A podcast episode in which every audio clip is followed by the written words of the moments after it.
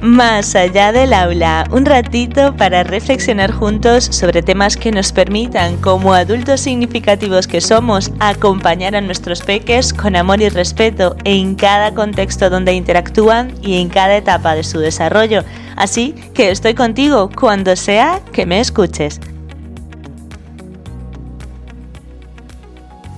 Lo esencial. Aquí estamos, mis queridos adultos significativos, en el penúltimo episodio de esta tercera temporada del podcast y también es el cierre de estas tres temporadas del podcast porque hasta septiembre no volvemos con nuevos episodios y bueno, con una vuelta de tuerca de este podcast. Eh, así que bueno, como ya os he dicho, el mes de junio es para recoger todo lo que para mí es un proceso de, cambio, que en realidad es la vida misma y eh, los episodios los he hecho no a título personal, es decir, no diciendo pues yo me, eh, el proceso es que yo me doy cuenta, luego he descubierto tal, no, no es yo, es, hablo en plural porque a lo largo de todo, de todo mi andar como adulta significativa, de, todo mi transitar en el descubrimiento y concientización de que soy adulta significativa, he descubierto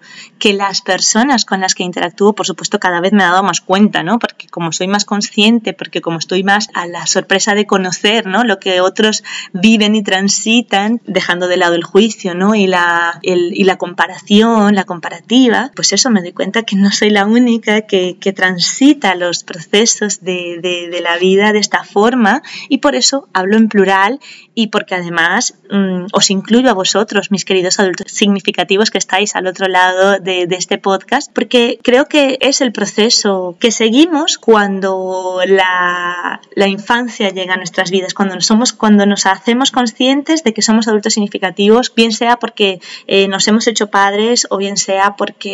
tenemos peques en nuestra casa, porque, bueno, porque somos maestros, porque somos, eh, trabajamos en un comedor escolar, bueno, por las razones que sean, cuando la infancia nos atraviesa, ¿no? Nos damos cuenta que, no es solo estar ahí un ratito o enseñarles una cosita eh, o hacerles un jueguito o acompañarles a comer, sino que es mucho más, mucho más, porque somos sus figuras, eh, eso, significativas, pues eso, pues que transitamos estos procesos así y al transitarlos de esta forma es lo que nos permite eh, mejorar la interacción con ellos. Y por supuesto mm, una de las cosas que descubrimos es que ese, ese cambio en la interacción se da desde nosotros. Que por eso el episodio de hoy lo he titulado Lo esencial, porque más allá de todo lo que pueda haber externo y fuera ¿no? de nosotros, que nos va haciendo, como digo yo, ruido, nos va llamando nuestra, o nos va haciendo llamados de atención, nos va como despertando ¿no? la curiosidad de, de uy, ¿esto por qué me, me incomoda? Si antes no me incomodaba, uy, porque esto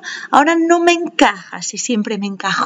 Mm, ¿Qué está pasando? ¿no? Todo, todo este movimiento surge en nosotros, ¿vale? Es decir, por eso aquella frase muy, muy mítica que mi abuelo repetía muchísimo, que realmente no lo sé de quién es, si alguien me puede decir, si alguien lo sabe, pues eh, aquí espero que, que me lo comentéis. Todo depende del intérprete. Y es como, claro, o sea, esto siempre lo decía mi abuelo y cuando empecé a investigar sobre la psicología individual de Adler y todo esto, con su lógica privada, fue como, claro, es que yo recibo este estímulos, los percibo, todos percibimos el mundo y luego cada cual interpreta eso que ha percibido, genera una creencia y allá va a tomar después las decisiones que toma. Por eso no hay bien y mal, es simplemente pues decisiones en función de esa percepción, interpretación y creencia que se ha generado y por eso todo depende del intérprete. Y está pues súper, súper eh, visto en la sociedad, en el mundo, que es así, o sea, podemos estar transitando lo mismo eh, en, en esta época justa en la que estamos ahora, de, de toda esta universalidad del ser humano, de que lo que hacemos aquí repercute en el resto del mundo, de la humanidad, un pequeño virus bacteria ha hecho que se modifique el funcionamiento mundial de todos, pues eso no, no, no podemos seguir pensando en que no afecta a los demás. O sea, tenemos que trascender esa, esa significancia ¿no? y, y comprenderla. Entonces eso, que al final lo esencial es comprender los darnos cuenta, la coherencia, los nos gustaría, las fórmulas mágicas, eh, los momentos de espacio para conectar que les hemos mal llamado aburrimiento y las formas de cómo reinventarnos, el entrenamiento y el mantenimiento en esas formas de reinventarnos, de cambiar, eh, se encuentran en nosotros. No hay otra. Es que eso es lo esencial. Lo esencial es eh, reconocer en nuestros procesos vitales que lo esencial está en nosotros, ¿vale? En, en el, y por supuesto, si está en nosotros, pues en el cuidado de nuestra mente, de nuestro cuerpo, de nuestro espíritu, de todo lo que engloba nuestro ser. Tenemos que dejar de compartimentar y pensar que si yo eh, me alimento muy bien y me ejercito un montón, da igual que pues trasnoche y que me hable fatal, que me hable desde la ironía, que sea una persona violenta, es que al final eso va a repercutir en mi cuerpo, ¿no? Y en mi interacción también, bueno, con el alimento, con cómo me relaciono con los demás, que todo está relacionado. Y aquí pues quiero recordar un vídeo que vi de Aprendamos Juntos con Rosa Rabani, que habla del proyecto Virtudes, revisadlo, eh, es genial porque habla, bueno, eso de, de lo que os he venido diciendo diciendo siempre, eh, que siempre destaco la resignificancia, el ubicar nuestros valores, el saber, eh, bueno, eso, cuáles son nuestras fórmulas mágicas, qué es lo que es importante para nosotros desde nuestra lógica privada, desde nuestra interpretación, ¿no? Qué es lo que, a lo que le queremos dar relevancia y en función de eso, pues establecer el propósito, el camino a seguir. De nada vale que el valor que prime en general sea, pues, eh, el hacerse un selfie y, subir un montón de información ahí a la red y de, contar tu vida, si eso para mí no es relevante. Si no es relevante, pues entonces ¿por qué le doy importancia? ¿no? Y ahí resignificar y, pues en el proyecto Virtudes pues habla de eso, de, establecer, de desarrollar, potenciar nuestras virtudes, ¿vale? Pero lo que realmente quería destacar del vídeo que vi de, de Rosa Rabani es que lo esencial, tal y como ella lo describe, es dónde eh, o cuál es el objeto de nuestra superación. Es decir, cuando nosotros establecemos en nosotros el punto de partida para superarnos, pues eh, eso, buscamos en nosotros, buscamos cómo mejorarnos, en lo que os decía, nuestra mente, nuestro cuerpo, nuestro espíritu, cómo alinear, cómo encontrar la coherencia en nosotros, todo lo, que os he descrito en los otros episodios anteriores de junio, eh, bueno, nos damos cuenta, la coherencia, los nos gustaría, las fórmulas mágicas, los espacios para el silencio y encontrar nuestro propósito y así reinventarnos, los entrenamientos, el mantenimiento, todo eso, si parte de nosotros sin mirar afuera. Cómo lo están haciendo otros, cuáles son las fórmulas mágicas de otros, lo que os he dicho de los tips, las recetas, el que yo lo hice así, a mí me funcionó genial así con mi hijo, yo lo hice así, pues sale mucho mejor y, y realmente ocurren los cambios. Es allí cuando ocurren los cambios, cuando dejamos de mirar afuera, miramos dentro y aquí no solo es dentro de nosotros como seres individuales, sino dentro de nuestra familia, que es lo que es, esto lo he dicho en más episodios, qué es lo que es funcional para nuestras familias, para, para la interacción con nuestros hijos, para la interacción con los adultos con los que interactuamos, qué es lo que es funcional y bueno y, y siento yo que me hace bien a mí y por, eh, por referente a, a, a, los peques con los que interactúo, ¿vale? A, a mi familia, a los adultos. Cuando dejo de sentir que algo es bueno para mí, pues debo manifestarlo y bueno, habrá gente que, que detractores, detractores de, de eso, empezando quizás también por nosotros, diciendo jolín, pero si siempre funcioné así, no, no hubo ningún problema, nunca, nunca discutimos por esta manera de hacer, porque ahora no me encaja. Y por supuesto como no me encaja, pues encuentro eso, detractores en, en amigos, en familiares que, que, están ahí como batallando con nosotros y, y, lo que hay que hacer es otra vez silencio y buscar ese punto de, de, de gratitud, dejar de batallar ¿no? con ellos y, y con nuestra culpa y nuestra responsabilidad porque ya no queremos funcionar de esa forma y claro, ¿no? Sino simplemente sentirnos agradecidos de la presencia de esas personas o de esas, o de esas situaciones en nuestras vidas que ahora mismo, como somos coherentes con nuestras decisiones y con nuestro caminar y nuestro movimiento, pues ahora no se aplican y, no sentirnos culpables ni responsables de que las otras personas se enfaden porque ya no queremos funcionar como, como antes. Y, y, y que eso no está diciendo que ellos están funcionando mal, solo está diciendo que a mí, desde mi lógica privada, desde, desde mi cuidado para mi mente, para mi cuerpo, para mi espíritu, tomando como objeto yo misma de superación, pues ya no me vale. No quiere decir que sea malo o bueno, que, que, que no funcione, que, que, que, lo que la otra persona o las otras personas estén haciendo esté mal, ¿no? Es simplemente que a mí ya no, no, no me funciona, aunque me funcionó hasta ayer, o hasta hace unos meses, o hasta antes de ser madre, o hasta antes de, de acabar la carrera de maestra y empezar el primer año de carrera. No me vale. Y entonces, bueno, pues ya está. Eh, es igual que cuando tienes una relación y a lo mejor te valía salir todas las noches y ahora que tienes una pareja no es porque te aburra lo que ocurre allí, sino porque, bueno, porque quieres dedicar tiempo con tu pareja. No es que en ese espacio de fiesta se, no se te pierda nada, porque claro, ya no vas a ligar, no, es que a lo mejor quieres salir, pero con tu pareja y a lo mejor en otro plan, o incluso puedes salir con tu pareja de fiesta, pero ya no todas las noches, porque las otras noches, pues, eh, no sé, tenéis otras cosas otros planes que hacer. Entonces es eso, nadie debería sentirse mal por, por las decisiones que tomamos y menos porque las estamos haciendo, tomando como objeto de superación nosotros mismos, nuestras eh, y por supuesto el objeto de superación también, lo que decía, no solo somos nosotros mismos, también eh, pues eso, pues mi familia, lo que es funcional para mi familia, eh, cómo, si el objeto de superación es mi familia, pues yo no tengo que compararme con otras familias, no tengo que ver lo que están haciendo otras familias, cómo lo están haciendo otras familias. Puedo verlo, por supuesto que sí, que también es bueno, pero no voy a ir allí para hurgar en la herida de lo que ellos no hacen o para hurgar en mi herida de lo que yo no hago, ¿no? Simplemente, bueno, pues si ellos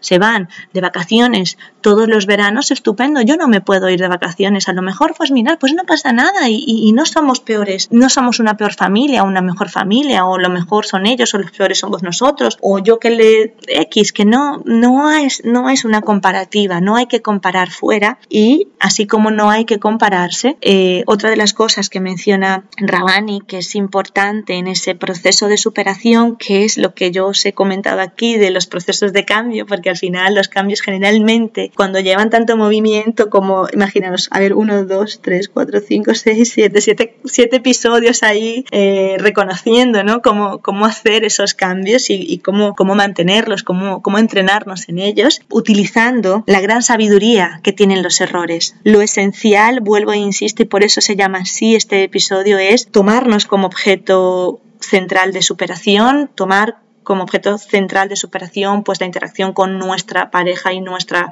nuestros hijos o los peques con los que interactuamos, dejando lo que los otros están haciendo, observando por supuesto, y tomando de esas observaciones lo mejor para nosotros y aportando lo mejor de lo que hacemos a esas otras interacciones, pero no imponiendo ni nosotros a esas otras interacciones ni esas otras interacciones a nosotros, ¿no? Tomándolo como imposiciones, sino como, bueno, como puntos de, de perspectiva, como perspectiva o, incluso también puede ser como puntos de referencia, ¿no? Bueno, pues mira, pues esto lo hace bien y pues bueno, voy a ver si a mí me sale bien y a lo mejor en ese salir bien, pues yo encuentro pues otras formas partiendo de ese punto de referencia, ¿no? Pues eso, que, que ella menciona eso, tomar en cuenta el error, darle ese valor y, y reconocer la gran sabiduría que tienen los errores en nuestra vida, ¿no? Que tiene pues eh, eso, el dolor, los momentos eh, bajos, los momentos de sufrimiento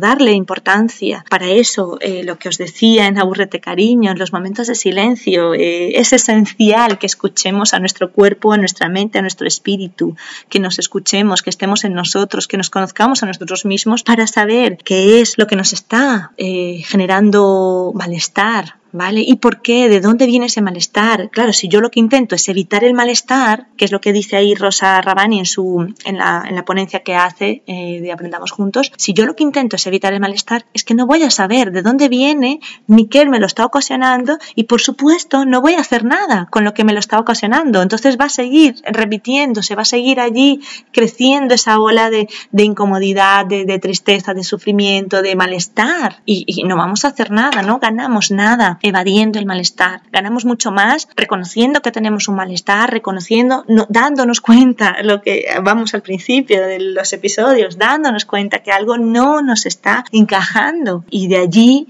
pues sacar, sacar lo mejor, y a lo mejor no podemos hacerlo solos y tendremos que pedir ayuda, pero bueno, ya reconocerlo es un gran paso y, y, y saber que podemos salir de allí, de esa situación,